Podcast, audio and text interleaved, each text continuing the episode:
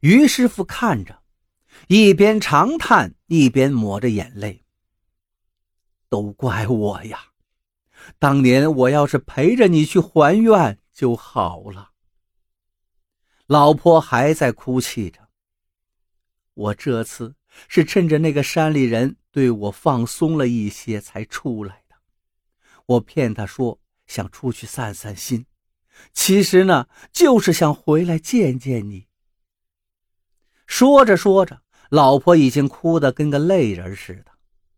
于师傅紧紧抱着她道：“别回去了，你就留在这儿吧。”不行啊，我跟那个山里人也生活二十多年了，还生了两个孩子，我放不下孩子呀。老婆抽泣着，还有，我给你生了个女儿，这次我带回来了，就是为了让你看看我们的女儿啊。于师傅明白了。原来那个年轻的姑娘就是自己的女儿啊！女人的脸上挂着淡淡的笑容，两个人抱头说说哭哭，哭哭再说说，不知不觉，外面天已经亮了。我要走了。女人擦擦眼泪，站了起来。你要好好保重身体，以后如果有机会，我再回来看你。说着，就向屋外走去。于师傅哪舍得他走啊？大喊一声：“别走！”一边伸手就去拽老婆，没有拉住。于师傅爬起来往外追，却被门槛绊了一下。这一半呢，他醒了。原来是一场梦。外面天已经大亮了。于师傅想着刚才的梦。忙跑到隔壁房间去看那母女，只见床上的被子已被叠得整整齐齐，母女俩已经走了。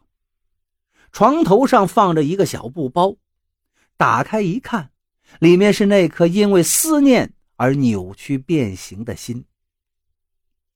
自从此事之后，于师傅终日里茶饭不思，寝食难安。两天之后。有警察找上门来，让于师傅去交警大队认领尸体。于师傅心里咯噔一下，他小心翼翼地问：“呃，你们是不是搞错了？”警察解释道：“死者坐的是长途客车，路上翻车了。我们从他身上找到的地址就是你的。另外，还有个年轻女孩是跟死者一起的，现在正在医院里抢救。”还处于昏迷状态。于师傅听了警察这番话，眼泪顿时就下来了。警察还在向于师傅解释着：“哎，这些开大客车的司机呀，不把人命当回事，严重超载，这一起交通事故就是十几条人命啊。”于师傅跟着警察去领回了尸体，然后去医院看了自己女儿。看着女儿如同睡着一般的脸，于师傅又落下了眼泪。村里人都说于师傅是真不幸，有了老婆没多久，老婆就被人拐跑了。二十几年了，老婆刚找回来，就在路上又出了车祸。于师傅没有把老婆送到火葬场去，而是给老婆打了一个上好的棺材。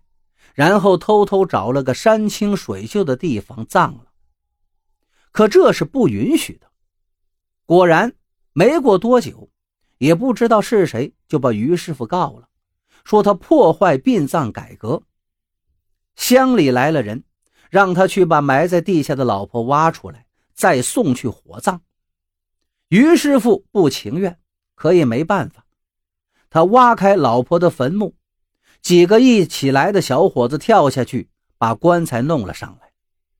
一大群人围着棺材叽叽喳喳。乡里的领导一挥手，把棺材撬开。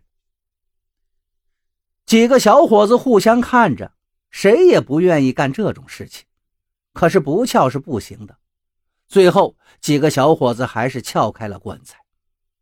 就在那一瞬间，四周围一下子安静了下来，乡领导也不出声了，于师傅也停止了抹眼泪，大伙都向棺材里看去，而棺材里根本没有什么尸体，只有一个和真人大小一样的木偶，是个女子的样貌，脸上还挂着淡淡的笑容。这不正是于师傅当年做的那个木偶吗？木偶的头上还留着那一年于师傅省吃俭用买来的长长的假发，发髻整齐地梳在后面，鬓边还别着一朵小绒花。可怪异的是，木偶身上穿的衣服，却分明是于师傅前不久给老婆下葬的时候穿的。